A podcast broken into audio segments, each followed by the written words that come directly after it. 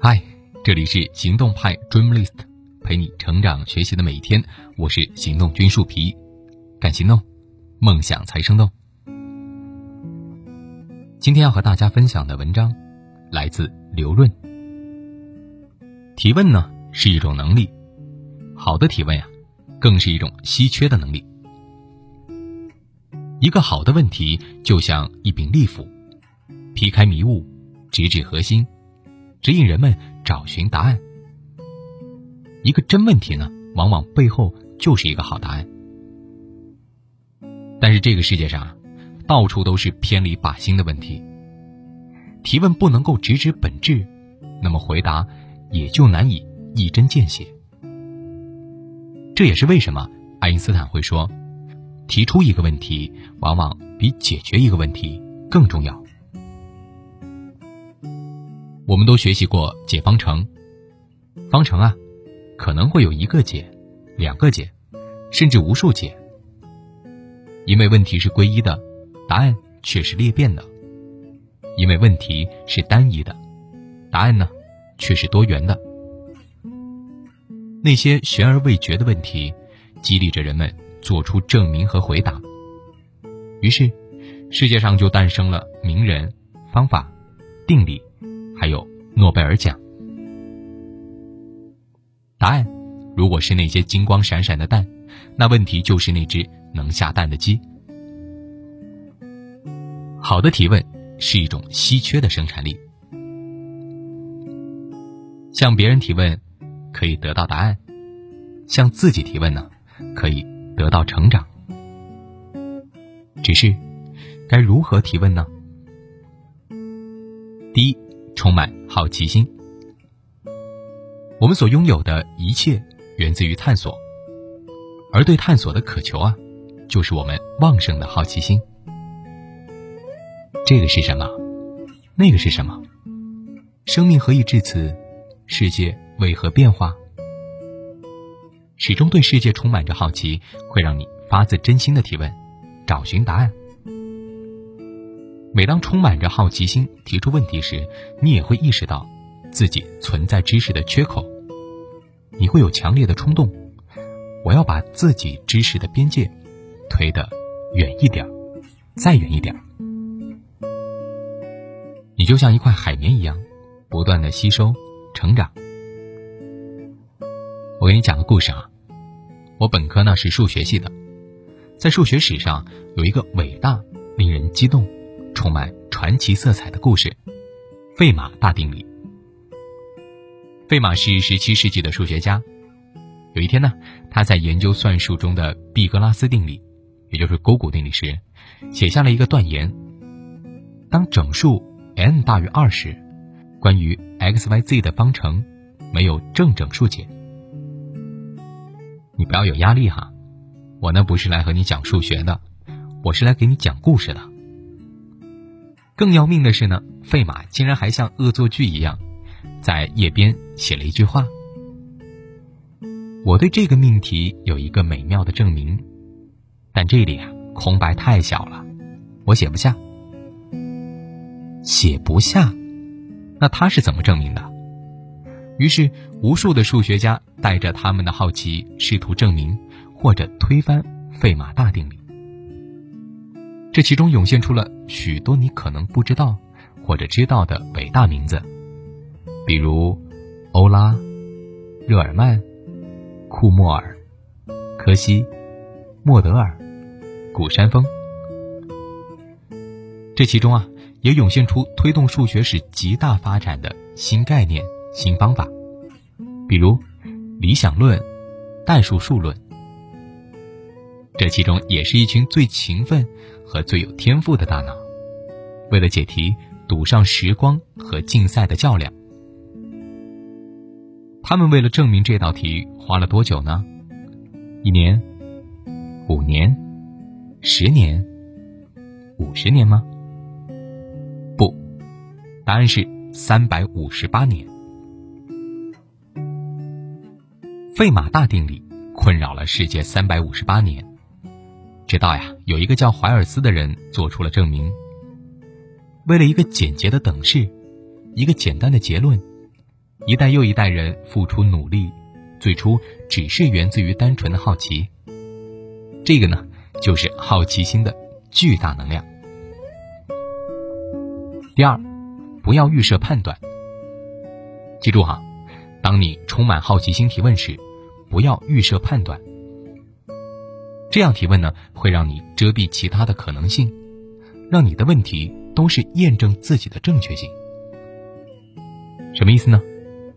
比如啊，有人曾经问我，在经济放缓的背景下，为什么先发生问题的总是这些网红品牌呢？这样问为什么不好呢？因为这个问题啊。它里面本身就已经预设了观点，网红品牌出现挑战和经济放缓呢有因果关系。但是这个前提真的正确吗？不一定。在商业竞争中，品牌的起起落落每天都在发生。这可能是一个孤立事件。出现挑战的具体原因，也许更应该从行业的角度思考。是行业总量下降，还是消费趋势改变呢？如果是行业总量上升，自己却死掉，那不是经济放缓的原因，不是行业前景的原因，更可能啊，是自己的原因。不要预设判断，这只是拿着自己的观点找别人签字确认，甚至啊还会误导别人。第三，不要反问。反问也是一剂提问的毒药。千万不要问，你有没有考虑过其他人的感受？你觉得这种做法对公司负责吗？你为什么不这样做呢？如果你那么做，你想会怎么样？这样的问题其实已经把你的建议藏在了问题中。这个不是提问，这个呀是把别人强行拉入到你的价值观念和判断体系，会让人很不舒服。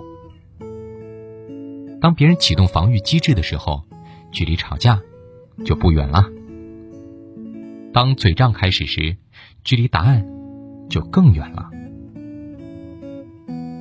第四，不要设问，那些以“假如”开头的问题。往往就很难讨论。就像，假如我和你妈同时掉进水里，你会先救哪一个呢？这样的逻辑啊，就很难回答，因为所预设的条件、情境、可能性根本就不存在。这样的问题往往是伪问题，所以你也只能够得到伪答案。更要命的是啊，设问模式经常是以请教之名。行指教之实，假设这样这样，你觉得你的方法对我们公司真的有效吗？这样的问题出口的时候，就已经附带了强烈而隐蔽的指向性，也很容易激发对方的情绪。千万不要这样做。第五，不要担心自己愚蠢。很多人提问的时候呢，会特别担心，这样问是不是显得我很愚蠢？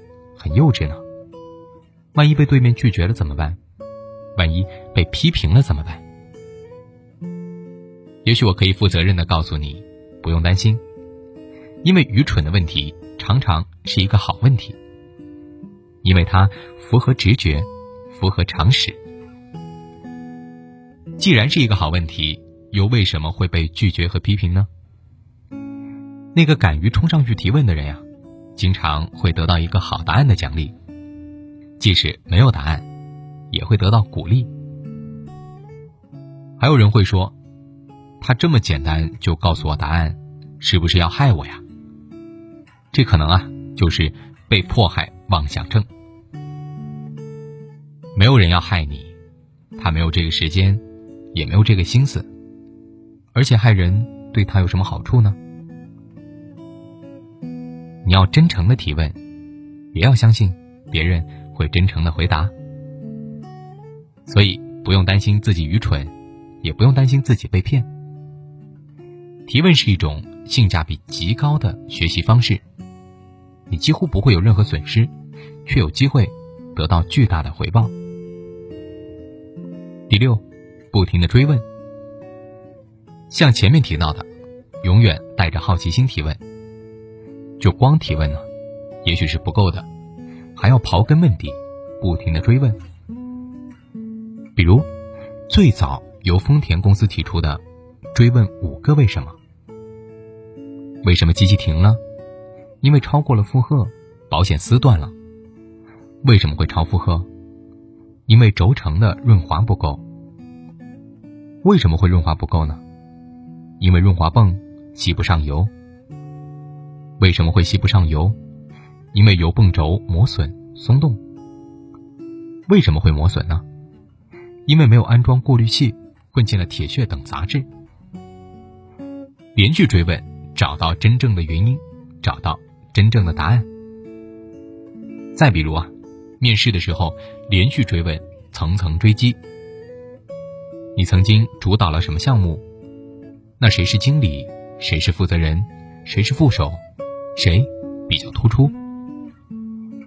为什么比较突出？你能不能举几个关键的例子？你提到了他把数据做了很多优化，请问是什么样的数据？是怎么做的呢？你像这样的提问呀，就是编不出来答案的。他说他完成了西天取经，你一定得继续追问。你以为啊，他是唐三藏，是孙猴子，是猪八戒，是沙和尚，哪怕呢就是白龙马也行啊。但问到最后。它其实只是路上那根扁担，那可就糟了。不断的深入下沉，美好的东西自然就会显现。保持常识，常识是共识的基础。常识的问题呢，一般都是好问题，所以要依靠和利用好自己的直觉和常识。故作高深的问题。可能就是伪命题，所以提问的时候呢，你可以这样子做：先一般背景，再特定专题；先乱报猛打，再穷追不舍；先盲人摸象，再一叶知秋。从画到线，再到点。最后啊，不是说有八个建议吗？为什么只有七个呢？前面是向别人提问时的建议，向自己提问的建议呢，只有一条，我把它放在最后，就是不停的问自己，这个是你能做到的最好了吗？这个提问呀，是对自己的逼迫，能够激发巨大的潜能。我们在向别人讨教提问时呢，往往会太逼迫；我们向自己提问时，往往又太放松，应该反过来。这是你能做到的最好了吗？不断的问自己这个问题，是企业成长、个人觉醒的标志。我建议你从这八个方面开始，希望你能够好奇、真诚、努力的提问，让提问变成你稀缺的生产力。好了，今天的文章就到这儿，大家可以关注微信公众号“行动派 Dreamlist”，还有更多干货等着你。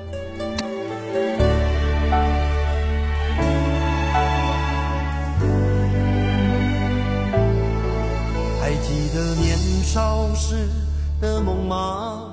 像朵永远不凋零的花，陪我经过那风吹雨打，看世事无常，看沧桑变化。那些为爱所付出的代价，是永远都难忘的啊！所有真心的、痴心的话，永在我心中，虽然已。没有他，走吧，走吧，人总要学着自己长大。走吧，走吧，人生难免经历苦痛挣扎。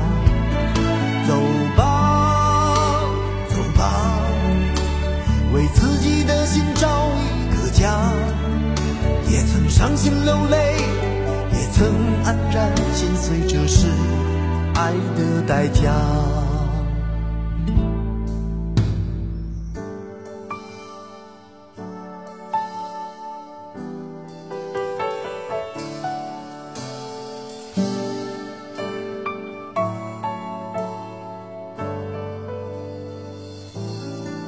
也许我偶尔还是会想他，偶尔